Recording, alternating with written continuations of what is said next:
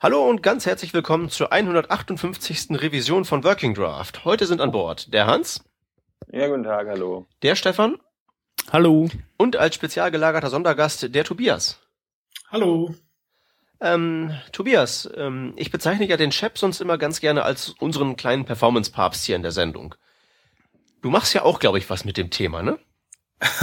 ja, das ist richtig. Ähm, wo musst du dich denn da einsortieren? Bist du jetzt der Performance-Gegenpapst oder der Performance Oh ja, Höllenfürst oder? Wunderbar. Ich mochte schon immer Frankreich und Exil, finde ich super. Okay. Ähm, magst du dich mal kurz unseren Hörern vorstellen? Ja, ich bin ähm, Tobias Baldauf, ich mache Web Performance Consulting, ähm, berate dann meine Kunden bei Continuous Integration, Deployment-Prozessen und ja, Frontend-Performance-Optimierung. Ähm, ich habe das jetzt 14 Monate lang gemacht und beginne nächste Woche meine Arbeit bei Akamai ähm, als Solutions Architect für das Performance-Team. Okay. Cool. Dann werden wir mal äh, hören, was du nachher zum Thema zu erzählen hast. Vorher nochmal ähm, ganz kurz die News. Da gibt's heute nicht so wahnsinnig viel. Das Einzige, was nennenswertes passiert ist, ist, dass Firefox Version 27 erschienen ist. Aus Entwicklersicht sind da vor allen Dingen zwei Dinge interessant. Zum einen ähm, gibt's im Firefox jetzt die Option zumindest, Speedy 3.1 anzuschalten. Und es gibt einige neue Kleinigkeiten, was wirklich so die Developer-Sicht, sprich ähm, CSS und sowas angeht. Vor allen Dingen interessant, bei CSS gibt's jetzt diese neue All-Unset-Regel, die jetzt im äh, Firefox zu haben ist. Mit der kann man ähm, so eine, sozusagen ein Reset-Style-Sheet mit einer einzigen CSS-Deklaration auf einem Element anwenden, um damit einfach mal alles zurückzusetzen. Mal schauen, ob sich das soweit durchsetzen wird. Das zu den News. Dann wollen wir mal einsteigen in das Thema. Wir haben natürlich heute auch wieder die ganz normalen Sendungsthemen am Start, aber das ähm, ist durch ähm, ja magischerweise irgendwie alles irgendwie so ein bisschen in Richtung Performance gewandert. Deswegen wollen wir das Thema doch einfach mal so ganz allgemein aufschlagen lassen. Ähm, Tobias, ähm, sag doch mal, ähm, was ist denn jetzt so der Performance-Tipp, den du jetzt ähm, uns und unseren Hörern geben kannst, von dem wir noch nie gehört haben, der aber, ähm, den wir aber unbedingt befolgen sollten? oh ja. Wir wollen ja langsam anfangen. Genau, wir wollen ja langsam anfangen. Ähm, hm, ich äh, könnte vom neuesten heißen Kram erzählen, dass ähm, der ist, wovon doch wahrscheinlich noch nicht so viele Leute gehört haben. Und das ist ähm, Saliency Detection in Bildern. Das diskutieren momentan ein paar Leute. Und es geht halt darum, Bilder noch stärker zu komprimieren, als das die Standard-Tools momentan können. Und wir denken halt da momentan drüber nach, uns ein bisschen mit den äh, Leuten aus Computer Vision und äh, Machine Learning zusammenzutun, die schon sehr, sehr clevere Algorithmen entwickelt haben, um Computern beizubringen, Bildinhalte zu verstehen. Und dann könnte man Kompressionsalgorithmen daraufhin optimieren, dass die, die Inhalte, die im Bild zu sehen sind, stärker oder schwächer komprimieren, um die Kilobytes an Bildern noch weiter runterzukriegen. Das ist momentan sehr, sehr heiß. Okay, Wow. das heißt, wir, wir gucken nicht mehr ähm, bis wo es anfängt, unerträglich viel zu rauschen, sondern die Kiste macht das für uns. Ganz genau. Und die, die Teile im Bild, die wichtig für den Betrachter sind, werden auch nicht so stark komprimiert, sodass da keine Artefakte erzeugt werden. Aber wie, also kann man denn automatisiert Bilder mit ihrem Inhalt erkennen? Ja, Also, das ist bereits möglich, ja. jo. Krass. Und äh, in welchem Prozentbereich spielt sich das dann ab? Eher so um die 1% Ersparnis von der Bildgröße oder schon eher 25? Eher fünf bis zehn. Okay. Aber das ist ja schon mal ein Wort. Für bestehende Bildformate ist das riesig. Das ist nicht Ja. schlecht. Ähm, das hört sich jetzt, ähm, wenn ich mir das so anhöre, erstmal so richtig ähm, ähm, performance-intensiv an, sagen wir mal, auf der Entwicklerseite, der dann eben auf den Knopf drückt, um dieses Ding zu optimieren. Mhm. Ist das sozusagen dann auch der, ähm, also was sind denn da so die, die Regionen, an die jetzt da an Zeit aufgewandt werden, um mal so ein Ding durchzuoptimieren? Das ist wahrscheinlich ziemlich schwer, das generell zu sagen, schätze ich mal. Du meinst pro Bild? Ja, zum Beispiel. Also die Laufzeit von so etwas kommt natürlich auch stark darauf an, wie es umgesetzt ist. Ähm, ich würde sagen, ja, natürlich ist die Processing Time pro Bild höher. Also muss ja sein, weil auch mehr berechnet wird. Aber naja, die Tools werden nachher in C geschrieben. Ähm, und ich glaube, wenn wir eben nicht auf sowas wie Image Magic gehen, sondern irgendwas wie Graphics Magic, irgendwas, was schon für Performance und Laufzeit optimiert wurde, dann ähm, werden wir wenige Sekunden verlieren nur. Und dafür aber halt viel Kilobytes sparen. Also gerade bei bildlastigen Seiten wird sich das lohnen. Ja, Bilder sind Was ja sicher. Bitte. Ja, so.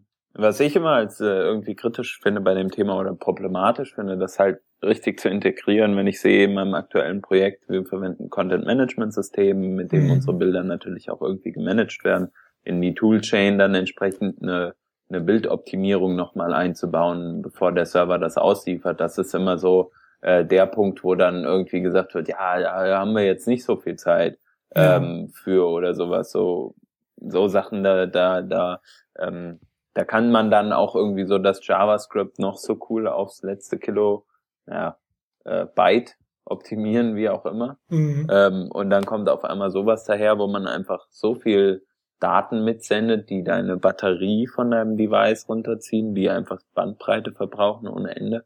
Ähm, hast du einen probaten Weg, wie man das angehen kann? So naja, die besten, die besten CM, ach was, die besten, die meisten CMS ähm, generieren verschiedene Auflösungen von Bildern, wenn die hochgeladen werden. Also in, bei so einem täglichen ähm, Flow sind das ja meistens nicht die Developer, die neue Bilder hochladen, sondern Content-Editoren, Marketing-Leute. Und die werden meistens halt mit der GUI des CMS äh, beschäftigt sein. Und ähm, man kann bei den meisten CMS in den Upload-Prozess reingreifen und sagen, wenn hier, wenn du jetzt anfängst, ein Bild zu skalieren, das in verschiedene Auflösungen zu schneiden, dann jagt das doch auch noch durch das und das Tool. Da gibt es Plugins für WordPress, die das tun. Es gibt Plugins für Typo 3, die das tun. Also dieser, dieser Thumbnail-Erzeugungsprozess für die meisten CMS, der ist ein idealer Punkt, um da anzusetzen. Und selbst, selbst wenn nicht, also ich stelle mir bei sowas dann immer so, eine, so, eine, so, ein, so ein Putzfrauenskript auf dem Server vor. Das, das hängt da einfach rum und immer wenn ein neues Thumbnail aufschlägt, dann wird das halt eben von so einem komplett unabhängig laufenden Ding einfach nochmal noch mal durchgewalkt. Mhm. Da musst du halt eben nicht in das CMS rein, wenn es da was nicht gibt oder wenn es halt eben super schrappig ist. Mhm, das könnte das man also da drauf streuen. Stimmt, das hast du im Grunde schon mit Mod PageSpeed zum Beispiel. Die behalten einfach die kompletten Image Assets in einem eigenen Cache vor und haben die optimiert. Dann bist mhm. du komplett aus der ganzen Architektur äh, raus. Das ist ganz praktisch. Ja, scheint, scheint mir leichter, als dann irgendwie so an so einem Plugin rumzufreemeln, das dann am Ende eine WordPress-Sicherheitslücke ist und dann ist wieder Holland in Not. Das muss alles nicht sein. Stimmt. Also würde ich das machen. Okay. Ja, Bilder sind ja so, denke ich mal, auch ohnehin mit die, die größte, ähm, die größte, ja, einfach Daten, das, das größte ähm, Dingens, das größte Ding, wo Daten anfallen im Internet. ja, ich weiß, ich weiß. Heute ist, mhm. heute ist mit Eloquenz so. Ähm, wegen der ganzen Katzen und so. Ähm, ähm, ein anderes, ähm, ähm, ja, ein anderer Bereich, wo relativ viele Daten anfallen, und ähm, was aber auch aus Rendering-Sicht eine interessante Sache ist, wären ja ähm, Webfonts. Das ist ähm, heute, ähm, nicht heute, das ist diese Woche, ähm, in so mehreren ähm, Artikeln vor, vorgekommen im Bereich Performance. dass ähm, da konnten wir einfach mal so elegant zu überschwingen, nachdem wir jetzt ja das ähm, die große einfache Frage zu Beginn gelöst haben. Ähm, ja. Der erste Artikel befasst sich mit dem ähm, Optimieren von äh, Webfont Rendering Performance und ist sehr lang und ist voller Tabellen und so Zeug und ich habe ihn nicht gelesen. mhm. Wer kann mich erleuchten? Hm. Ich überfliege ihn. Also es geht ja wohl wirklich darum, letztlich ähm, nicht nur, wie schnell das Ding runtergeladen wird, da können wir dann gerne nachher zu meinem nächsten lieben Lieblingsthema kommen. Ich bin nämlich letzte Zeit wieder sehr viel Eisenbahn gefahren, durch hügeliges Land, durch Tunnel und habe versucht rumzusurfen und das geht halt eben nicht weil dann kriegt man eine weiße Webseite, weil der Text ist schon da, aber wir müssen ja noch unbedingt unsere fancy Font runterladen und mm. äh, dann fährt man eben gerade in den Tunnel rein und dann zack ist es weg und dann sitzt man wieder vor so einem leeren Ding und darf neu laden und das dauert dann noch mal lang und dann kommt der nächste Tunnel und es ist alles voller mhm. Hass. Das ist das also was was ja. da halt jetzt gerade sehr interessant ist, was auch da, was Ilja da in dem Artikel auch erzählt, ist das, was Paul Irish, glaube ich, vor ein paar Wochen auf ähm, Google Plus diese Umfrage hatte mit wie soll sich Chrome da zukünftig verhalten? Soll er sofort erstmal die WebSafe-Fonts anzeigen und die Custom-Fonts anzeigen, wenn er sie geladen hat? Oder soll es so eine Art Grace-Period geben? Und da gab es halt so eine Abstimmung zu. Und Ilya beschreibt halt hier in dem Artikel, dass äh, sie mit Chrome eben jetzt genau das implementieren. Quasi, dass wenn du nach drei Sekunden immer noch nicht die Custom Font gekriegt hast, dann wird Chrome einfach zukünftig die Schrift mit einer WebSafe Font rendern, damit, wenn du eben im Zug, im Tunnel unterwegs bist, du trotzdem den Text zu sehen bekommst. Das wäre schon mal eine 3000-fache Verbesserung. Dankeschön. Absolut. Weil das, das ist ja letztlich der, der ganze Use Case, wofür man halt heutzutage tatsächlich ja ausfallsicher sein möchte, auch in Bezug auf JavaScript. Das ist ja nicht, weil irgendwer in seinem Browser irgendwelche Features abknipst, sondern weil das Netzwerk einfach, wenn man unterwegs ist, beschissen ist. Mhm. Da kann man nichts machen. Ähm, okay, ich dachte jetzt nämlich, also ich habe, wie gesagt, den Artikel, der ist mir an mir relativ ähm, weit äh, vorbeigegangen, weil ich hatte letzte Woche, wie gesagt, viel zu tun und war viel im Tunnel. Ähm, ein anderer Aspekt, der ähm, mich da interessiert, wo wir gerade mal den Performance-Experten da haben, ähm, wie ist es denn wirklich auch mit dem Webfont-Rendering? Also das Ding ist da und ich will das auf den Schirm bringen. Ähm, es gibt ja in CSS dieser ähm, Einstellung, ähm, die man normalerweise benutzt, um ähm, Ligaturen anzuschalten. Ja. Also dieses, ähm, mir, mir entfällt jetzt natürlich gerade, wie der Name der Eigenschaft heißt. Wer kann mir helfen? Keine. Es ist nicht. Ist, sind das nicht diese, diese Custom Font Settings, die du setzen nee, das, kannst? Nee, das, das, wäre, das wären die Font Feature Settings, mit denen du so diese genau. einzelnen Open Type Features machen kannst. Aber ich meine jetzt dieses Ding, wo du sagen ah. kannst, Optimize Legibility und sowas. Optimize Legibility, ja. genau. Genau, ja. nee, nee, so heißt, so heißt ein Eigenschaftswert. Ich weiß nicht, wie die Eigenschaft ja, Das ist mir jetzt aber sehr Das sind diese ganzen ähm, Pixel-Hinting, Sub-Pixel-Hinting, all diese Geschichten. Text-Rendering. Ja, genau, Text-Rendering Text ist die Text Eigenschaft. Hm. Also, ähm, das, was diese, Eigenschaft, was diese Eigenschaft halt macht, da kann man mehrere Werte reinsetzen, die dem Browser, wenn ich das recht verstanden habe, angeben, welche Prioritäten er setzt beim Schriftrendering. Also ob der jetzt nun auf die Geschwindigkeit geht oder auf die geometrische Präzision ähm, oder auf die Lesbarkeit und Optimize Legibility, also optimiere Lesbarkeit, resultiert meist darin, dass er tief in den Zeichensatz der Schrift reingreift und alle möglichen fancy Ligaturen rausholt. Mhm.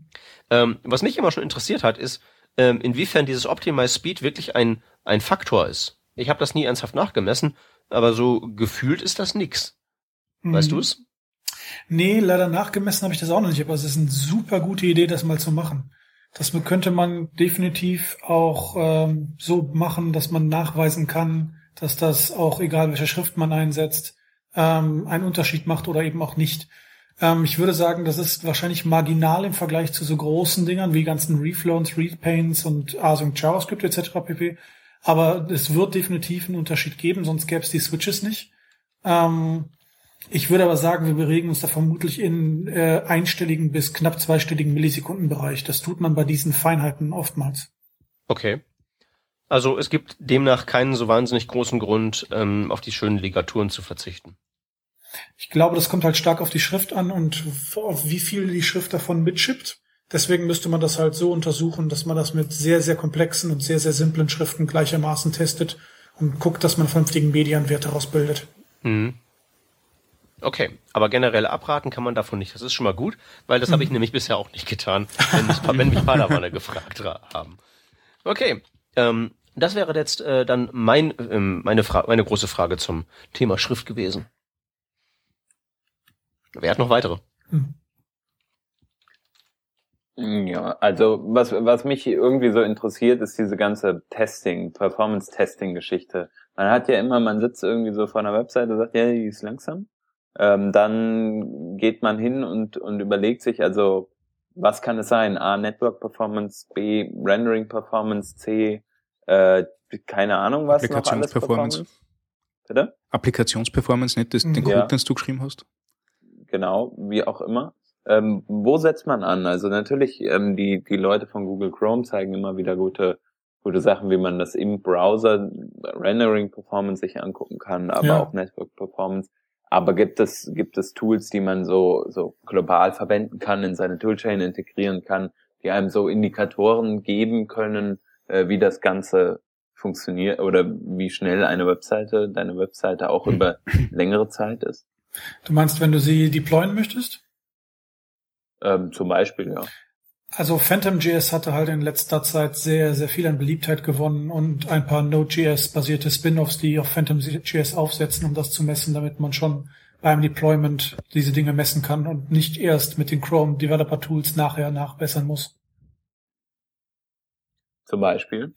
Ähm, naja, mein Lieblingstool da ist Phantomas, ähm, ein Node.js-Tool, was auf Phantom.js aufsetzt, gibt dir mittlerweile fast 100 Metriken, die du äh, messen kannst, liefert sauberes JSON aus, das man dann parsen und weiterverarbeiten kann.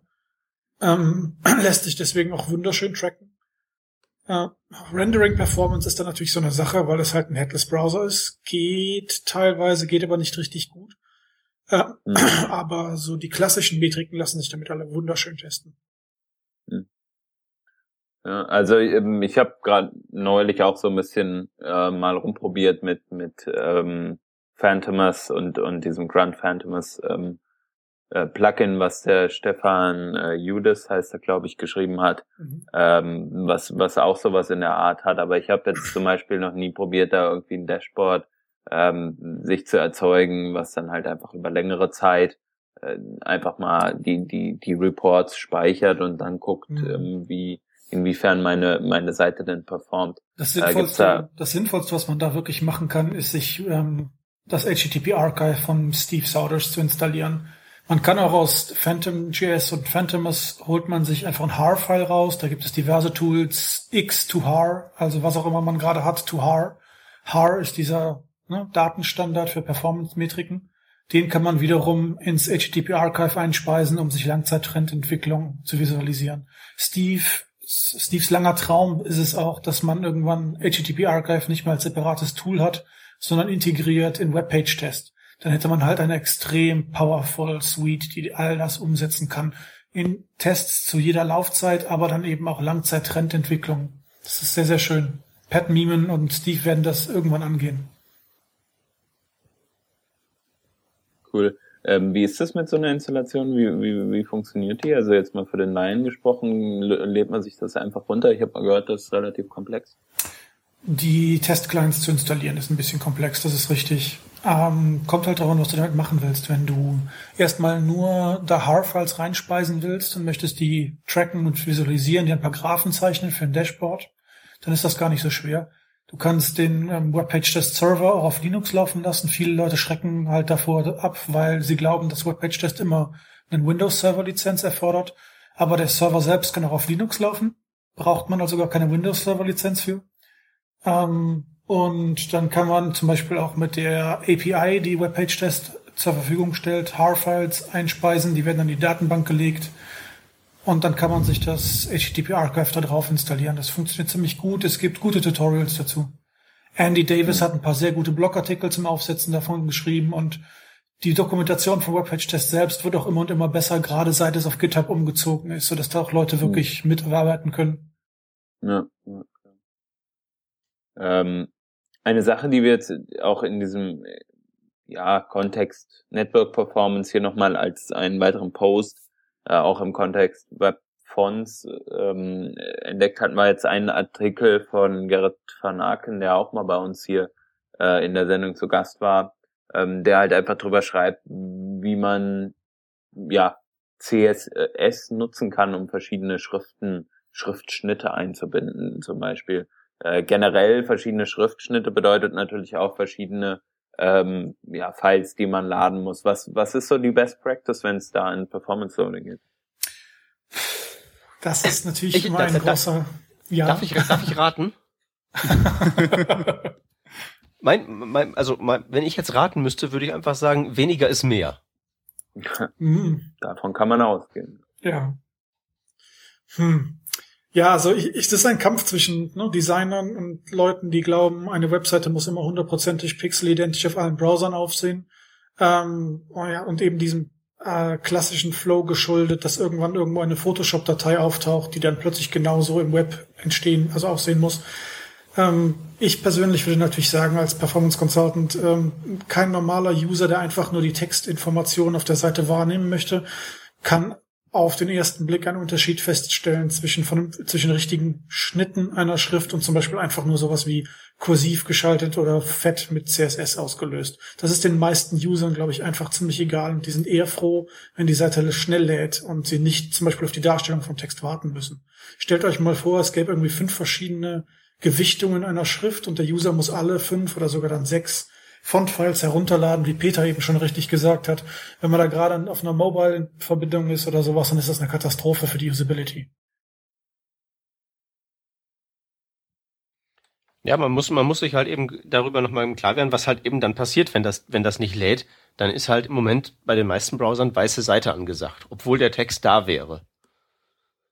Und das, ja, geht halt eben nicht. Dann ist halt eben so ein, so ein hässlicher Schnitt mir allemal lieber. Also, wahrscheinlich sehe ich es auf dem Winz-Display nicht mal, ne? Richtig. Wie du sagtest. Okay, ähm, zack, zack, da fallen die Themen wie die Fliegen. Kaum hat aber jemand dabei, der sich auskennt, schon, schon halten die nicht mehr. Hm.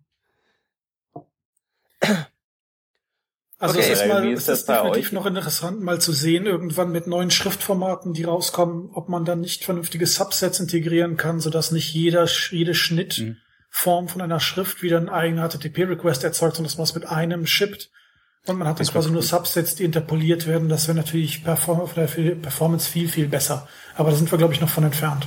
Ich glaube, dann beschweren wir uns aber immer noch über die Datenmenge, oder? Wahrscheinlich. Wobei man die gerade bei diesen Webfondanbietern schon relativ gut reduzieren kann, wenn man weiß, was man zu tun hat. Nicht? Also dass mhm. man zum Beispiel wirklich nur die Subset angibt für die, also Latin-Subset, wenn du nur äh, mit, mit lateinischen Zeichen ja. äh, arbeitest. Oder was ich halt auch cool finde, ist, dass du sagen kannst, du kannst gewisse Buchstaben an die Google-Fonts schicken und möchtest bitte nur den Text in diesen äh, oder die Font mit diesem Buchstaben retour haben, dass du quasi Logos gestalten kannst und solche Sachen. Mhm, stimmt, also das, das ist schon eine ziemlich cool. feine Sache. Da hat der, der Hayden Pickering erst vor kurzem dann versucht, dass er so einen, so einen Drohbrief macht, indem er sich haufenweise äh, Google-Fonts äh, runtergeladen hat und nicht ein paar Buchstaben ausgewählt hat davon und du kannst dann quasi den eigenen Zeitungsschnipselausschnitt Drohbrief schreiben. Das ist eine ganz lustige Idee gewesen. Aber auf, auf jeden Fall, was, was halt cool ist, äh, das hat ein paar Kilobyte, also zwei, äh, zwei Kilobyte oder so, wenn du, keine Ahnung, den, den Text für die Logo angibst und zack, das Ding ist da. Also das ist wirklich ideal. Mhm. Stimmt. Das ist schon ziemlich gut. Die HTTP-Request, die bei jeder Schrift anfällt, darf man dann natürlich trotzdem nicht vergessen. Aber solange, es, solange wir bei einer bleiben, ist es wunderbar. Ich glaube, da hat der, eh der Ilya Grigorik einen kleinen ähm, Text dazu verfasst. Ich suche den einmal raus und, und verlinke den auch.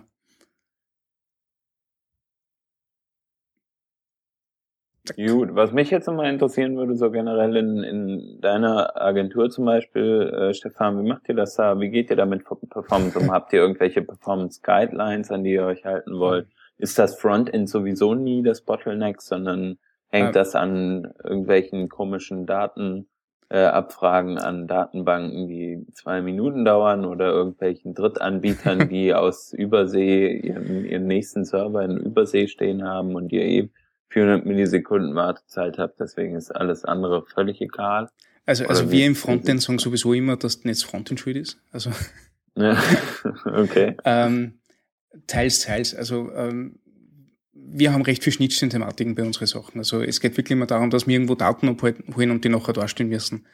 Äh, und ähm, da hat sie sich bewährt, dass man jetzt wirklich über, über jede einzelne Teilapplikation für deine, für deine Webseiten, dass du dir Gedanken machst, was jetzt wirklich der, der richtige Weg ist, dass du die Daten holst und anzeigst. Ob das ob du einen, einen, einen mühsamen Weg gehst, dass du das doch irgendwie ins CMS einspürst, dass das quasi statisch mit rausgerendert wird, also was heißt statisch mit rausgerendert, aber dass das gleich mit rausgerendert wird, äh, oder ob du das irgendwie über JavaScript holst und nachher darstellst, also das, das sind so eher die Knackpunkte gewesen. Und da haben wir ähm, einer technischen Infrastruktur geschuldet, zum Beispiel mal äh, eher uns die ganzen Sachen über JavaScript geholt, weil super, da haben wir ein Interface gehabt und wir haben es äh, alles runtergeladen und nachher zusammenbaut im Client und dargestellt. Und das war natürlich eine Performance-Katastrophe. Wenn du die Seiten siehst, dann wartest du nur zwei Sekunden, bis das der Backend-Call fertig ist und dann sagst du erst deine Inhalte wirklich an. Da trat da jeder User durch. Und da haben wir halt dann mhm. im Nachhinein nochmal äh, einen Cut gemacht und gesagt, okay, jetzt zurück zum Anfang und wirklich die Daten da hin, hinbringen, wo sie wirklich hinkehren. Und dann lass ich schon einiges erledigen. Also ähm, der Rest ist dann wirklich Micro-Optimization. Und da sind die Typen bei mir im Team Gott sei Dank so gut drauf, dass sie wissen, okay, wenn jetzt irgendeine Anforderung kommt, von wegen du brauchst fünf Fettschnitte für die Schrift haben und so weiter, dass sie sagen, okay, und jetzt gibst du mir nur einen Fettschnitt oder gar keinen, lieber Designer, weil das, das Ding lädt sich keiner runter und das Ding schaut sich keiner so an. Und mhm. da sind unsere Designer Gott sei Dank äh, äh, sehr offen für, für Widerspruch, sagen wir mal so. Aber ja, ja also, also wir haben Bitte. Ganz, ganz kurz, also wir haben nicht wirklich so, so äh, also wir haben, wir wissen natürlich einige Best Practices, so dass wir sagen können, okay, wir können ein relativ flottes und sauberes Frontend liefern.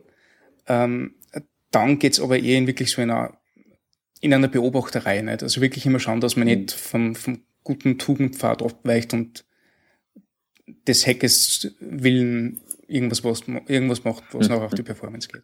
Mhm. Ja. Also was ich noch ganz interessant fand bei einer Agentur, wo ich gearbeitet habe, ist, dass wir tatsächlich die ersten Clients hatten, die nach Performance Budgets gefragt haben, die halt gesagt haben, wir möchten gerne, dass die Seite in 1,x Sekunden lädt und dafür hätten wir gerne die und die Metriken erfüllt und wir hätten auch gerne, dass das Ding auf Mobile anständig bedienbar ist, dass man keinen Yank im Scrolling hat. Das fand ich schon ziemlich bemerkenswert, dass das jetzt von Kundenseite angefragt wird. Sehr, sehr cool. Man muss, von, welchen, von, welchem halt Zeitraum, von welchem Zeitraum reden wir da, dass diese Anfragen zum ersten Mal aufgekommen sind? Ähm, Quartal 3 2013. Okay, gut. Ähm, weil das deckt sich nämlich mit meiner Erfahrung. Also ich hab, arbeite in keiner Agentur oder so, aber ich sehe hin und wieder mal eine von innen. Ja. ähm, und ähm, da poppt halt eben jetzt das Thema also tatsächlich auch wirklich allgegenwärtig auf, weil man halt eben merkt, dass es auf Mobile so wie bisher mit riesigen Bildern so nicht weitergeht und es ruckelt halt eben und lädt nicht schnell. Also das kommt tatsächlich jetzt wirklich auch bei der breiten Masse beziehungsweise letztlich auch beim Kunden dann an.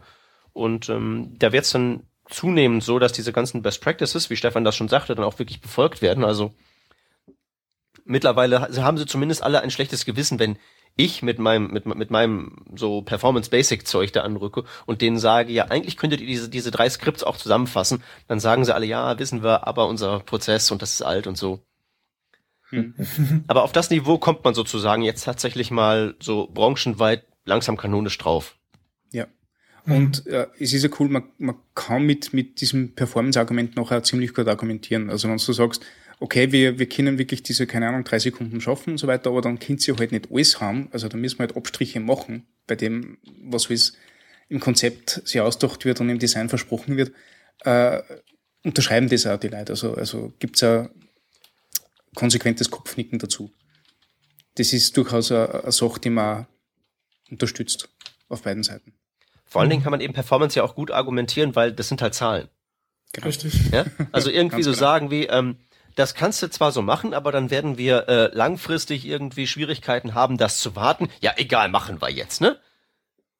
So dumme, dumme Entscheidung bezüglich Architektur ist ja so, ist, ist, ist so wie Klimawandel. Ja, das kommt und wird uns alle umbringen, aber ist ja erst hinterher. Das stört ja erstmal keinen. Mhm. Aber wenn man halt eben sagen kann, hier, wenn du das machst, dann wird das so langsam und dann geht diese oder jene Metrik so in den Keller, da kann man halt eben nicht gegen argumentieren. Das ist halt einfach so. Mhm. Ja, Performance lässt sich sehr, sehr schön verkaufen. Das äh, ist gut. Stimmt. Verhindert manchmal ganz gerne eben diese Photoshop-Desaster, die man sonst von Designern bekäme. Mhm. Okay, ähm, ein kleines Workflow-Interlude. Dann ähm, können wir doch mal zum nächsten Thema gehen. Ähm, das ist jetzt eine äh, Hörerfrage, die jetzt nicht, ähm, sagen wir mal, ausschließlich darauf ausgerichtet ist, ähm, sich mit Performance zu befassen. Aber was die Frage ist, vom Christoph Rumpel, ähm, Working Draft, was verwendet ihr für Custom Dropdowns, Radios und so weiter? Replacements wie Uniform.js ähm, oder unnative Elemente oder wie machen wir das? Ich kann die Frage für mich ganz leicht beantworten, weil ich baue ja keine bin ja kein Entwickler, so in dem Sinne. Ich mache das meiste mit nativen Elementen und ähm, wenn nötig schmeiße ich CSS drauf, so bis es dann halt irgendwann so das ach passt schon Niveau erreicht, weil ich habe ja keinen, der mir über die Schulter guckt und sagt, dass da der Pixel links nicht ganz exakt und so. Alles andere ist mir zu viel Arbeit und zu langsam. So. Ja, genau. Also bei mir ist es halt eher so, dass ich äh, mich so ein bisschen an, an dem Design schon orientieren muss. Ich verwende ähm, halt irgendwie so die Standard-Inputs für, für File-Inputs, für Checkboxen oder sowas, weil ich einfach denke, es macht keinen Sinn, äh, da diese Zeit zu investieren, um, um das Thema, was man eigentlich erreichen will, nämlich eine Checkbox, äh, herumzuarbeiten und dann noch irgendwelches dubioses Debuggen und so weiter und so fort oder 13 Kilobyte äh, JavaScript draufzuschmeißen von irgendeiner Library, bei der es dann sowieso trotzdem nicht so aussieht, äh, wie wie wie sich der Designer vorgestellt hat. Ich weiß nicht, ob das Sinn der Sache sein sollte oder ob man da nicht einfach sagt, hm. äh, wie du wie du das zum Beispiel machst, Peter, dass man einfach sagt, äh, hier ist der Cut und ja, das passt schon so halb und dann äh, und dann dann geht das schon. Vor allem für den User ist es ja ähm, eigentlich von der Usability her das Beste zu sagen, man macht, äh, man lässt die nativen Elemente so wie sie sind. Ja, und vor allen Dingen, du kannst nicht vollkommen gewinnen, weil irgendwo ist irgendein Device, das du jetzt gerade nicht testest. So ein ja. olles Blackberry und dann ist da halt eben das Input dann doch ein Pixel höher und dann hast du am Ende doch verloren. Bei Formularelementen gilt, je weniger man stylt, umso glücklicher ist man am Ende. Stimmt. Ne? Border ja, machen vielleicht die Ecken so ein bisschen mehr oder weniger abrunden und dem Button halt eine Hintergrundfarbe geben und dann ist irgendwann auch Schluss. Also wir sind da auch den Weg gegangen für, für extrem Überstyling, nicht? Also mit was ich wie viel JavaScript-Plugins draufgeschmissen, dass das irgendwie so wird, wie es man, wie man es ursprünglich im Design angedacht hat, äh, hin zu was geht, das geht, den Rest lassen wir so. Weil also alles, was mit CSS-Styling funktioniert und gut funktioniert, das, das nehmen wir. Äh, und dann ist gut und dann war es, weil du kannst, eh, wie du sagst, du kannst nicht alles zufriedenstellen und wichtiger ist, funktioniert. Und Function, Function over Design oder wie sagt man da so schön? Mhm. Jo. Äh, was ich aber empfehlen kann, äh, was mir recht gut gefällt und was auch sehr robust funktioniert, ähm, das ist ja mittlerweile schon elendig alter Artikel von, äh, ich glaube, vom Ryan Seddon, vom CSS Ninja, mhm. der ähm, so, so custom-styled äh, Checkboxes und Radio-Buttons gemacht hat, die nur über CSS gestylt werden, äh, wo er ähm, quasi die, die Checkbox selbst auf Invisible stellt und dafür das Label und die, die Checked Pseudoklasse äh, verwendet, damit er da quasi äh, äh, ein Custom Styling hinbekommt. Äh, ich habe einmal gelesen, das Ganze soll nicht so accessible sein, wie man es gern hätte. Ich, ich, ich kann das aber nicht bestätigen und ich, ich weiß auch nicht warum. Aber das hat eigentlich immer recht gut funktioniert und war immer recht eine saubere Lösung. Und auch eine, die, äh, die sehr graceful ist, so alte Browser, die das nicht kennen. Ihr wisst alle, was, was, was er meint, oder?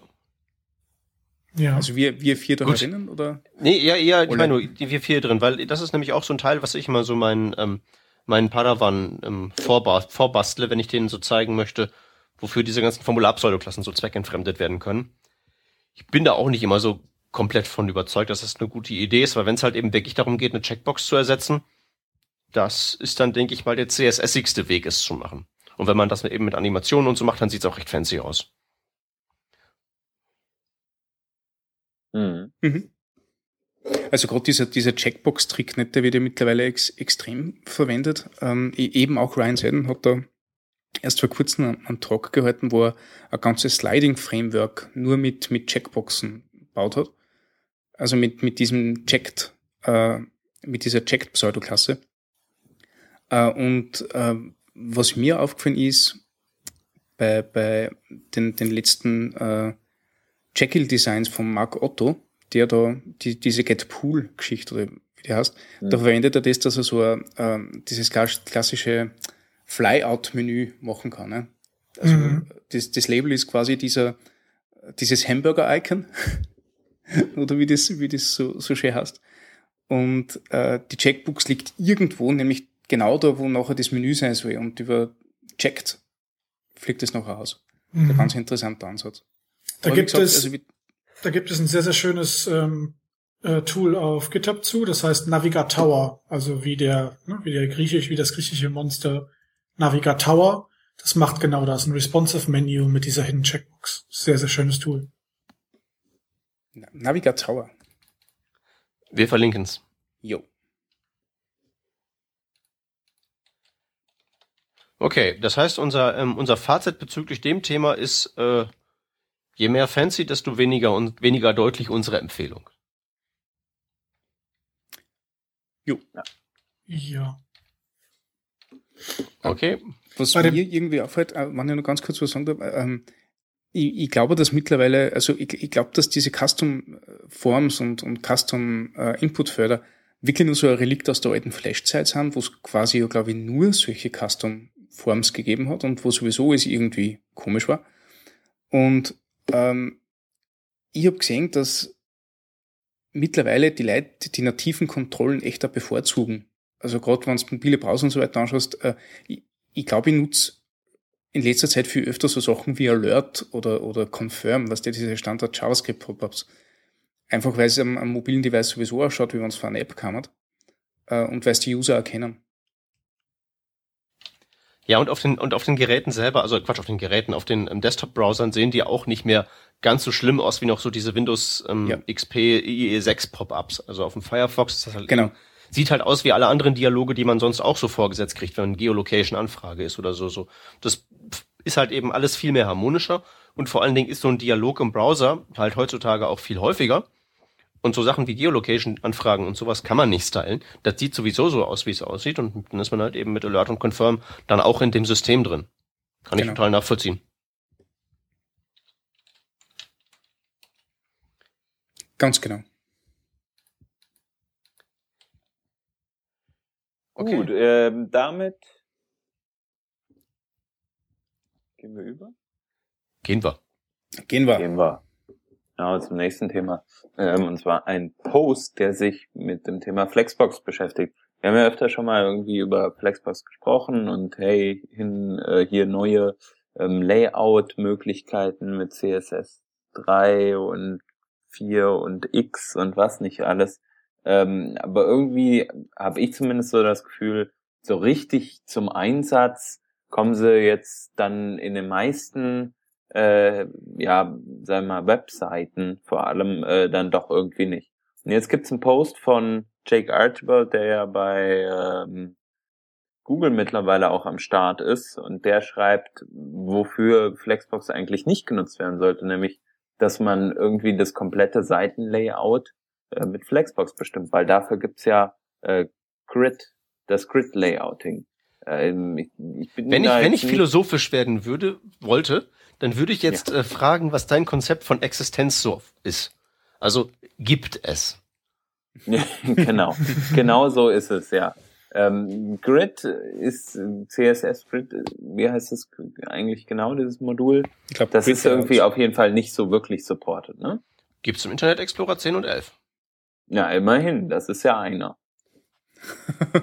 Dann kann man es ja nutzen, oder weiß nicht, wie seht ihr das? Also, äh, nee, eigentlich nicht. Das heißt eigentlich, die, die Sache, die er empfiehlt, das ist nicht so der Weg, den du gehen würdest, oder? Also meine, äh, meine Frage ja. wäre ganz einfach, also der sagt halt, ich soll jetzt Flexbox nicht nehmen und vergleicht es mit Grid. Das sind aber Äpfel mit Birnen, weil Flexbox kann man heutzutage unter großen Schmerzen, aber man kann es benutzen, Cross-Browser, das geht in den modernen Varianten sämtlicher Browser einigermaßen so, dass man es hinwürgen kann. Und Grid-Layout geht halt in 90% der Browser gar nicht. Mhm. Ähm, und dann ist mir egal, ob jetzt eins schneller ist als das andere. Das eine funktioniert nicht das ist zum Layout-Bauen nicht geeignet, weil es nichts macht. Das andere mag langsam sein, aber das macht Layout. Äh, also ich weiß, was ich nehmen würde. So einfach ist das. Mhm. Bevor Merke, man da jetzt Performance ist nicht mit einem Polyfill drauf schießt, um das bei allen anderen Browsern zu unterstützen, auf jeden Fall.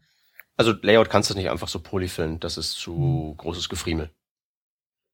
Das ist, glaube ich, auch der Knackpunkt. Also für mich sind beide Sachen einfach nur nicht brauchbar, weil ich noch Pause habe, die die Alternatives, also die das nicht kennen und die trotzdem irgendwie Layout brauchen. Ne?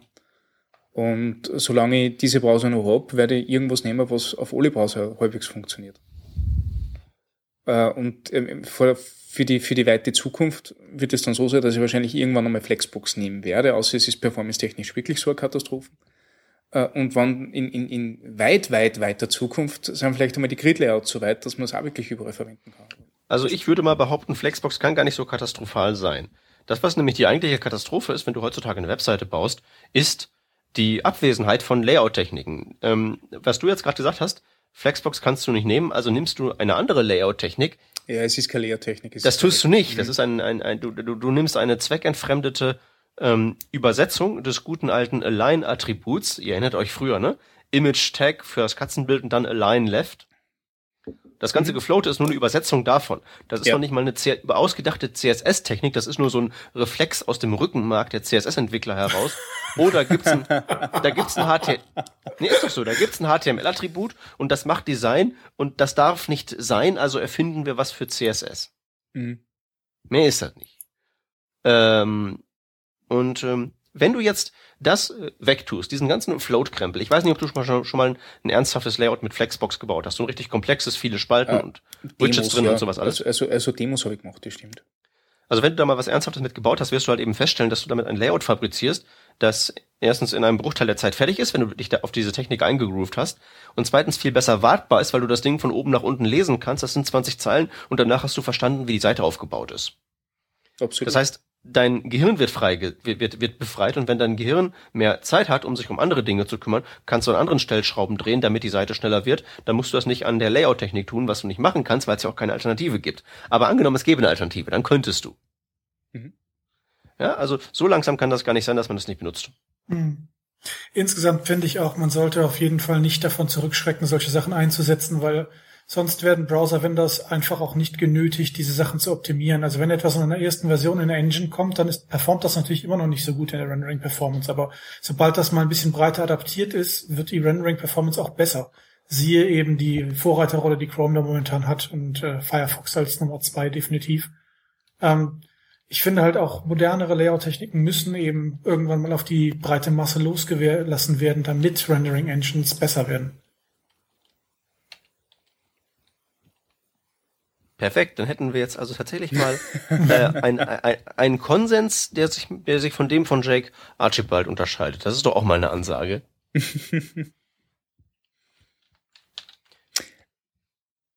ja, also das Ding ist halt das, ich, ich glaube, IE9 kann Flexbox auch noch nicht, ne? Nee.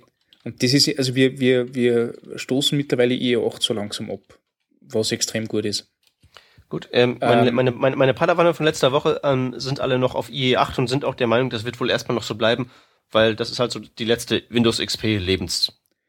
Ähm, ja, aber also witzigerweise, ja. äh, das ist jetzt nicht was, was, was wir quasi diktieren, wir machen den jetzt immer, sondern das ist in die Anforderungen für die Kunden immer drin. Das finde ich voll geil.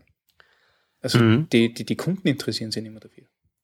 Ja. Äh, und ähm, IE9, glaube ich, kann die Flexbox auch noch nicht so, wie es wirklich wäre. IE10. Weißt du das? IE10 ist der erste, der es kann, gell? Genau, also IE10 okay. macht's, IE10 macht's auch falsch, ähm, also beziehungsweise hat eine alte Version der Spezifikationen an Bord. So, die, dieses Mittelding, gell, zwischen, zwischen der ganz alten und der aktuellen, hat der irgendwas dazwischen, gell? Ähm, ich weiß nicht genau, welche Variante das ist. Mhm. Ähm, aber die ist allerdings, ähm, also die ist, also die, die sind wirklich fundamental anders. Wir reden jetzt hier nicht nur von Vendor Prefixes, sondern da heißen die Eigenschaften auch komplett anders mhm. und so. Mhm. Äh, man kann da so größtenteils das Gleiche mit ausdrücken. Wenn man also sich so ein Tool nimmt wie ähm, Flexiboxes, verlinken mhm. wir. Das ist Wieder so ein Teil äh, Flexiboxes. Ja, es ist aber ein cooles Tool. Also das ist genau. Es ist, es ist es ist quasi quasi grafischer ähm, quasi grafischer Bilder, wo man die Standard Flexbox ähm, Layout-Regeln einträgt. Man sieht, wie die sich auswirken. Aber das Ding spuckt da unten sämtlichen Müll, Syntaxmüll raus, den man benutzen kann, um wirklich alle Browser zu bedienen, inklusive alter IEs. Und das meinte ich so mit diesem gerade so beherrschbar. Ähm, das ist sehr schmerzhaft und wahrscheinlich könnte man auch in irgendeinem Präprozessor was implementieren, was die Sache automatisch macht und möglicherweise gibt's das auch schon. Ähm, aber das ist auf jeden Fall auf einem Niveau, wo man halt eben, wenn man es wenn man's ernsthaft will, dann kriegt man das hin. Ähm, ja, das hilft halt eben nichts, solange halt eben das, dann ist dann auch noch den IE9 gibt. Das hm. stimmt schon. Ja, das ist gerade der Knackpunkt. Ne? Also so wie wir auf IE10-Niveau sind, bitte, gerne ich glaube, dass sie da weit weniger Probleme haben werden mit, mit dem Ding als wie, als wie bislang. Ja, das, der, der IE9 ist so ein seltsames Teil, wo man, gerade wenn man über CSS3 redet, passiert mir ja hin und wieder, dann heißt es halt hin und wieder, ja, geht alles im IE9, alles, alles ist so ganz angenehm, dann kommt irgendwie so das eine Thema und alle denken sich, ah, gut, das können wir dann auch ab morgen benutzen, mhm. und dann komme ich so und sage, nee, geht erst ab IE11 und dann mhm. was? Der hat halt wirklich so diese, diese Löcher in seiner, in seiner Unterstützung, die noch nicht erklärlich sind. Ab IE10 wird's halt wirklich so browsermäßig und nicht mehr Internet mhm. Explorer. Das ist schon, schon erstaunlich. Ja. Da hat man noch das Gefühl, es passiert regelmäßig was. Also äh, ja. die, diese, diesen IE11-Release habe ich jetzt gar nicht wirklich so, so mitgekriegt. Das war dann einfach da, ne? Und du merkst, dass sie was tut. Also, also. Das hat so, so Chrome, so Chrome und Firefox-Niveau. Genau, schon, ne? genau, genau. Ganz genau. Also es ist nicht mehr so, dass, dass man wie früher noch, also äh, als es als der IE7 rausgekommen ist, was war da nicht los, ne? Ja. Also sie haben wieder angefangen, was zu entwickeln und IE8 war auch ganz großartig, weil der endgültig berechenbar war. Und wirklich im, im IE11 habe ich den gleichen Eindruck, das ist halt eben jetzt normaler Betrieb. Ja. Mhm. Ich hoffe, dass es normaler Betrieb ist und dass die im IE12 dann auch noch ein paar Sachen reparieren. Ihr wisst ja, ich habe da ja einen so einen Bug. der, ähm, der mich so ein bisschen aufregt. Ähm, aber mh, hm, wer weiß, also es wird ja immer besser. Mhm. Es geht voran. Ja. Also tatsächlich glaube ich, hat Chrome momentan wesentlich heftigere, länger offene Bugs als IE, was ich ziemlich übel finde. Ja, wobei ich den Eindruck habe, auf den auf den auf den die Google ähm, Bug Tracker sind ernst gemeint. Den Eindruck habe ich von den Internet Explorer Bug Trackern nicht. äh, beziehst du Erfahrung aus aus diesem einen Bug oder? Ähm, ja, aus den anderen, nach denen, aus, aus den anderen, ich habe natürlich vorher recherchiert und mir geschaut, wie andere Bugs aussehen. Bei Chrome hat man eben so ähm, in dem Bug-Tracker, also erstmal, das sind ja alles richtige Open-Source-Projekte. Das heißt, da sieht man, wer das, wem das zugewiesen ist und mhm. dass der mal hin und wieder die Zuständigkeiten wechselt und einen neuen Status an. Das sieht man ja bei dem Microsoft-Ding alles nicht, weil das ist Closed Source und vielleicht passiert da ja hinter der Kulisse ganz, ganz viel. Nur, ich habe ja gesagt, mein Eindruck ist ja, dass, bei, dass, das, dass das Internet Explorer-Ding nicht ernst gemeint ist. Was dann nämlich immer passiert, ist bei jedem Bug, ähm, der da reported wird, also meiner, wir schweifen jetzt ab, aber ich erlaube mir das jetzt einfach mal, das zu kapern. bei dem Bug, der wurde schon vorher dreimal reported und der wurde halt eben ähm, zweimal mit einem generischen Textbaustein abgewatscht, im Sinne von existiert nicht.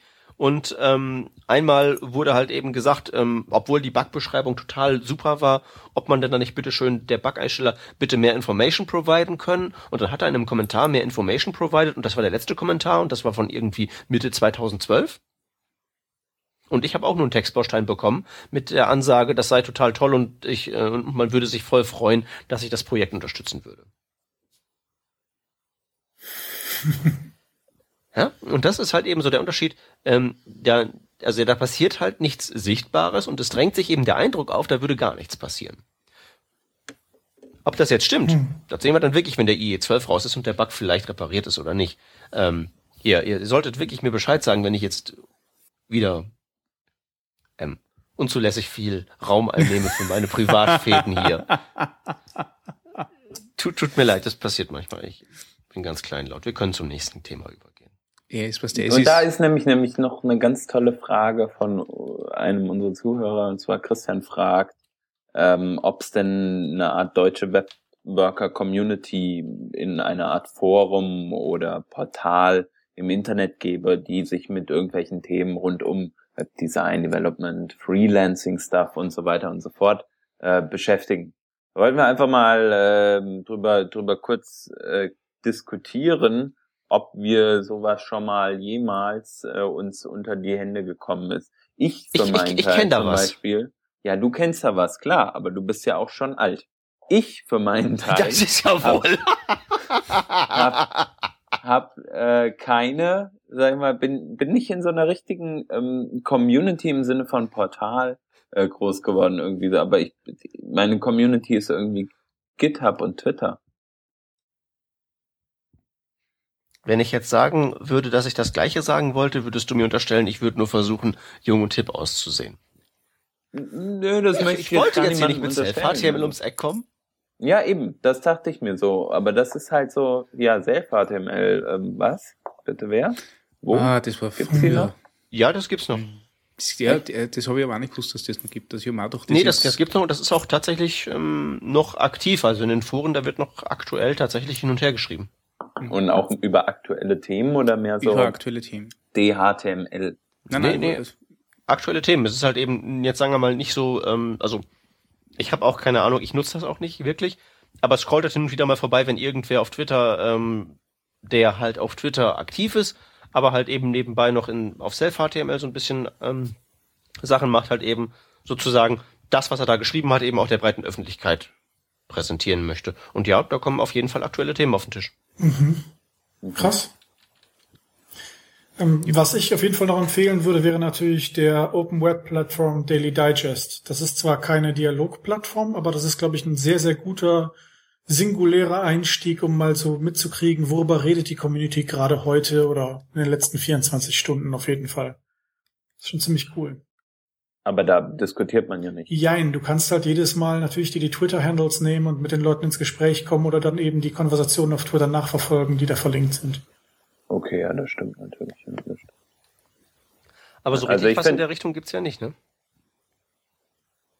Nee, eigentlich sind wir, sind wir so ein bisschen so tot. Also ich meine, klar, wir haben unsere Social-Dinger, ähm, die wir jetzt auch angesprochen haben. Google Plus ist sicher auch so ein bisschen was, wo halt, sagen wir, auch echt Nerds noch mal rumhängen, die, die dann aber auch gerne zu einem Topic hart diskutieren dazu. Aber ähm, ja, so, so, so wie man diese, diese alte Kultur, die ich, wie eben beschrieben, nur sehr, sehr am Rande mitbekommen habe, von einem Forum, in dem man Sachen bespricht und teilt und Fragen stellt. Stack Overflow. Mhm. Klar. Das ähm, ist, halt nicht ist, ist halt nicht alles Deutsch, ne? Das Stack Overflow ist halt auch sehr Englisch. Ich, ich glaube auch Stack Overflow ist gar nicht so forumesk, ähm, wie jetzt, wie, wie jetzt sowas klassisches wie Self-HTML ist. Das, das hat ja eine ganz andere Dynamik auch, weil man da ja auch Sachen hoch und runter voten kann und so Zeug. Das ist ja nicht wirklich eine Diskussion, die man nachvollziehen kann, sondern tatsächlich so, da ist Frage und die beste Antwort steht dann halt eben am weitesten oben und es gibt innerhalb der Antworten sowas wie eine Diskussion, aber das ist ja auch, sind ja auch jeweils so Mikrodiskussionen auf Twitter-Niveau. Dass da jetzt irgend so ein Thema lang und breit debattiert wird, wie so in einem, in so einem Strick-Thread über 120 Seiten, das gibt's da ja auch nicht. Mhm. Die Frage ist natürlich, will man sowas überhaupt? Also ich persönlich würde jetzt einfach sagen, äh, in Anbetracht der Zeit, äh, die ich investieren möchte in etwas, bin ich ja froh natürlich über eine Diskussion, klar, keine Frage. Dafür gibt's teilweise heutzutage auch Blogposts und so weiter und so fort. Aber will ich wirklich, wenn ich was mir ersuche, ähm, ja, versuchen zu, zu herauszu ahnen aus den Antworten des, des, des Forum-Threads, was tatsächlich ähm, als, als echte Antwort gemeint ist und wie ich zu meiner Lösung komme? Ich glaube, das betrachtest du jetzt wiederum ein bisschen zu zielorientiert. Der, die Idee bei dem Forum ist wirklich mehr so ein Community-Teil. Ähm, Entschuldigung. Was denn? Ja, zielorientiert wenn ich das zu zielorientiert war. Also, naja, naja. Meine, das ist. Nee, nee, nee, pass auf, pass auf, pass auf. Du, du, in, in, in, so, in so einem Teil, also ich erzähle dir jetzt mal von früher, ja? ne, ich habe da früher zu Beginn, ne, als, als, als, als ich noch jung und hübsch war. Da habe mhm. ich tatsächlich nicht Webdesign gemacht, sondern da habe ich angefangen, ähm, überhaupt so Computer kreativ zu benutzen, indem ich so Levels für Spiele gebaut habe. Half-Life und Counter-Strike und so. Ja, cool. Ich habe nur Command Conquer Levels gemacht, aber gut. Ähm, bitte? Nein, wir schweifen ab. Ja, wir schweifen ab. Ähm, außerdem ist Counter-Strike sowieso was für Anfänger. Natural Selection war die ultimative Herausforderung, weil man da die Engine wirklich an das Limit gebracht hat. Das war so wie Internet Explorer hacken, nur halt eben dreidimensional. ähm, die, ähm, diese ganzen Foren, wo man da aber drin rum, da rumgehangen hat damals, ähm, da war halt der ähm, dieser Aspekt von wegen, ähm, ich baue jetzt hier Level und kann mir jemand sagen, wie ich diesen Compiler-Fehler behebe oder bla, äh, wie sieht denn das aus, könnt ihr mir eure Meinung geben, ist halt nur ein Aspekt des Ganzen. Ähm, der nächste ist halt eben immer ganz wichtig auch gewesen, dass es halt eben da auch das Off-Topic-Forum gab, mit irgendwie postet dämliche Musikvideos oder sowas. Mhm. Ne? Das ist zwar Off-Topic und steht immer ganz unten, aber wenn man da mal drauf achtet, wo am meisten geschrieben wird, dann ist das da. Mhm. Hm. Ja? Mhm. Ähm, und ähm, was jetzt einfach so mein Verdacht ist, warum es diese Dinger heutzutage in der Form wesentlich weniger gibt, ist, dass man diese zentralen ähm, spezialisierten Zusammentreffpunkte heute wesentlich weniger braucht. Weil man hat eben diese ganzen dezentralisierten, sowas wie Twitter, und Twitter kann diese ganze ähm, Funktion ebenfalls erfüllen, hat aber den Vorteil, dass sich da jeder seine eigene sozusagen Off-Topic-Seite zusammenbauen kann. Ich denke mal, wenn es jetzt so was Webentwickler angeht, wenn man sich da anschaut, wem wir vier hier folgen, dann sind das alles die gleichen. Mit denen könnte man also auch in so einem Forum abhängen. Nun ist aber die Frage, ob halt eben auch dann jeweils ein Off-Topic-Board rausspringen würde, das uns allen zusagen würde. Ich würde mal so, wenn ich mal so unsere verschiedenen Humorschwerpunkte mir anschaue, könnte ich mir vorstellen, dass das vielleicht ein bisschen anders aussieht, ne? Und so kann man sich einfach mit diesen modernen Mitteln, wie eben vor allen Dingen Twitter, aber auch den ganzen anderen Sachen, viel besser so die eigene Realität aus Einzelteilen zusammenzimmern. Und dann nimmt man halt eben sowas wie Stack Overflow, punktuell, um halt eben diese Sache wie, ähm, ich habe eine Programmierfrage abzuwickeln und irgend so ein ähm, anderes Ding sie, um Fotos zu posten, mixt das sich halt eben so zusammen. Und deswegen gibt's die heute so nicht mehr. Und ähm, ich vermisse die auch nicht. Hm. Hm. Meine Theorie. Mehr nicht. Hm. Ja, ich bin da aber auch deiner, deiner Meinung so ein bisschen. Man mixt es sich eher zusammen, genau. Und man ähm, geht auch mehr in den realen Vergleich irgendwie so. Früher warst du in so einem Forum, wenn ich das richtig deuten kann, ähm, aus meiner Perspektive, äh, warst du eher so der, der Mixi 170. Und äh, heute bist du halt der, keine Ahnung, Peter Pan auf Twitter, ja, also nicht, du sprichst von der realen Namenspflicht bei Google Plus. Äh, ja, genau, genau, irgendwie sowas, ja, und es ist auch bei bei Facebook bist du eher mit Menschen, die du kennst. Auf Twitter unterhältst du dich sehr viel mit Menschen, die du, wenn auch nicht ähm, wirklich real, doch zumindest ähm, virtuell irgendwie kennst. Ähm, und in so Foren war es ja meiner Meinung nach auch viel, natürlich in vielen Foren auch sehr anders gepflegt, aber dass du mit Menschen zu tun hattest, von denen du eigentlich gar keine Ahnung hattest, außer über das Thema. Ja, gemeinsame Interessensbasis. Ja gut, aber da muss man auch sagen, ähm, dass, da gibt's ja auch sozusagen ähm, eine ähm, Richtung in, in eine andere Entwicklung in die andere Richtung, weil ähm, da hast du halt eben maximal solche Pseudonymität, weil du dich halt mhm. halt eben Mixi 1357 nennst. Ähm, andererseits hast du jetzt ja auch ähm, eine komplett andere, sagen wir mal, Forenkultur, wenn du in so die Richtung von sowas wie 4chan guckst, wo halt alles prinzipbedingt grundsätzlich anonym ist. Was halt eben dann natürlich jetzt auch nicht so ein Forum ersetzen kann, aber halt eben eine schöne weitere Komponente sein kann zum Realität zusammenklappeln. Nur halt eben dann eine mit der Facette, ich bin komplett anonym und da kann ich machen, was ich will und ähm, keiner erkennt mich hier wieder. Mhm. Also dass das mit dem Forum alles so anonym sein ähm, muss, zwingend, ist, ähm, ist, ist gar nicht so. Also damals bei diesem ähm, Mapping-Ding haben wir uns da äh, selten haben wir es hingekriegt, weil wenn du den ganzen Tag vom Computer hängst, äh, wenn du wenn du eigentlich jung bist und da draußen deinen Spaß haben solltest und irgendwie irgendwelche Levels baust, in denen du Monstern abknallst, dann kriegt man es halt eben selten hin, dass man sich dann auch mal draußen auf der grünen Wiese trifft, aber das kommt halt eben hin und wieder auch vor. Also das muss nicht alles so pseudonym und finster und ähm, sein, wie das halt ähm, immer so dargestellt wird von den Medien, ne? Killerspiele und so. Plus eins für Killerspiele. Mhm, ähm, auf jeden. Auf jeden Fall. Nee, ich ja nicht. Aber ähm, ja, genau, also unser Fazit kann man eigentlich äh, sagen, so, wir haben diese Mittelforen und so weiter replaced und wenn man sich woran wenden möchte, was, was die Community aktuell widerspiegelt, ist es dann doch ähm, oft in, in, ja, äh, in Social Media Netzwerken wie Twitter zu finden oder Google Plus oder manche, bei manchen Leuten sicher auch ähm, Facebook und Darüber hinaus, wenn es wirklich an Themenlösungen geht, kann man sagen, Self-HTML gibt's noch, äh, wer das braucht. Ansonsten Stack Overflow. Ich würde sogar behaupten, man kommt auch, wenn man so auf Social Media total die Allergie, Allergie hat, auch ohne so, kann man so zurechtkommen. Also wenn man einfach so durch Stack Overflow sich klickt, ähm, hin und wieder mal nach so den Sachen sucht da, ähm, dann kriegt man da schon so ein bisschen Community Faktor sicherlich mit und man kann ja zum Beispiel auch so ganz oldschool RSS-Feeds noch abonnieren oder, oder Newsletter und so ein Krempel. Also Unbedingt. Ne, was ich halt eben, was ich halt eben sagen möchte, ist, dass Twitter ist nicht das, der, der Endpunkt von allem, das ist halt eben nur wahrscheinlich so unser vierer Leute Schwerpunkt. Mhm. Aber der, das Ding ist halt wirklich so diese Go-To-Community, die wird es halt nicht geben, sondern man muss sich halt eben seine Realität selbst zusammenklappeln. Gut das lässt uns die Themen für diese Woche dann äh, auch mal bewenden, glaube ich. Sind wir schon fertig? Ja, ähm, Wahnsinn. Wahnsinn, ja. Äh, wir haben viel über die Performance gesprochen, ein paar User-Fragen. Äh, Performance auch nochmal mit der Flexbox, ähm, die wir nicht für das komplette Layouting äh, verwenden wollen. Beziehungsweise sollen. Doch, sollen die, wir sollen sie nicht verwenden, wir wollen aber schon. ja, wir wollen schon, genau, damit die Browser-Engines schneller werden, werden wir das auch ähm, tun in naher Zukunft. Äh, und damit äh, sind wir durch durch die Themenliste, wie gesagt. Und wir wenden uns noch den Links zu, die diese Woche sehr äh, knapp sind, nämlich nur zwei Stück.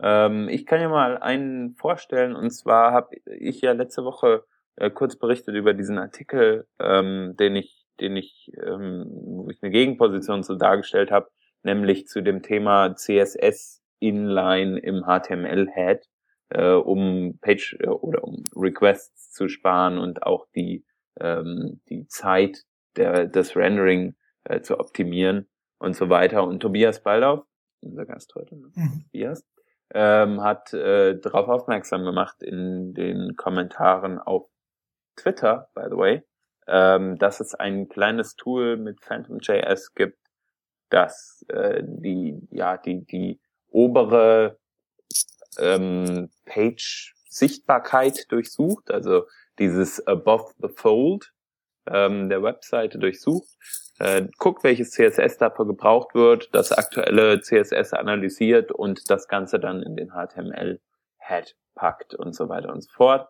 Äh, was natürlich sehr gut ist für die Rendering-Performance der Webseite. Wen das weiter interessiert, der guckt sich dieses Tool mal an. Äh, hat auch sehr viele Einstellungsmöglichkeiten und gute Beschreibungen dabei. Und sogar ein Talk von der Velocity. Mhm. Jo, und dann gibt's noch einen zweiten Artikel ähm, von Sven Wolf Wolfermann. Wolfermann. Sven Wolverine. Ähm, Sven Wolverine. Ähm, der äh, ja auch schon öfter hier war. Mhm. Und in letzter Zeit wieder mehr bloggt, habe ich das Gefühl. Er schreibt über diesmal über responsive images und äh, ich habe den Artikel gar nicht gar noch nicht gelesen. Der ist auch noch relativ fresh am Start von heute. Ähm, kennt ihr den? Kennt ihr ihn? Hat den jemand schon gelesen ja, oder empfehlen wir den einfach gelesen, ähm, weil er gut ist? Ja. Ja. ja ähm, gelesen heute Morgen. Genau. Responsive Images ist das Thema Lazy Loading, ähm, Width and Height Attribute und der Padding Top Trick. Wen das äh, und vieles weitere interessiert, der guckt sich das Ganze an mit einem schönen Vorwort oder Seitenhieb von unserem Co-Moderator, dem Chef. Das waren die Links. Der Peter möchte uns aber dort trotzdem noch einen Tipp der Woche geben. genau. Mein Tipp der Woche ist eigentlich schon was relativ Altes, nämlich eine kleine CSS-Library namens Topcode. Und das kann man sich im Prinzip so vorstellen wie Bootstrap in schlank. Und das ist es halt eben auch wirklich. Wirklich das und nicht mehr. Ein paar hübsche Komponenten, also ähm, Buttons und sowas und Inputs werden schön gemacht, sind themebar, laden ganz schnell, die haben ähm, ganz, ganz großes Augenmerk geworfen auf Benchmark, ähm, das also alles richtig schön flott lädt, das ist mit BEM-Architektur gemacht und generell einfach sehr angenehm zu benutzen. Also wenn man sich bei Bootstrap immer denkt, boah, ist das viel Zeug und das lädt so ewig und dieses und jenes, dann sollte man sich das angucken. Das habe ich für eine sehr kleine App ähm, genutzt, die ich ähm, gebaut habe für meine Schulung und ich habe das ähm, sehr, sehr angenehm gefunden und kann es nur allerwärmstens empfehlen. Topcode.io. Top. Damit wären wir so ziemlich am Ende der Sendung angekommen. Mhm. Hervorragend. Dann, äh, wir bedanken uns äh, bei Tobias. Schön, dass du da warst. Gerne, hat Spaß gemacht. Danke. Es war uns ein Vergnügen. Und ähm, wir danken euch, liebe Hörer, liebe Live-Hörer wie auch Konservenhörern, für die Aufmerksamkeit und verabschieden uns bis nächste Woche. Tschüssi. Ciao. Bis nächste Tschüss. Woche. Ciao.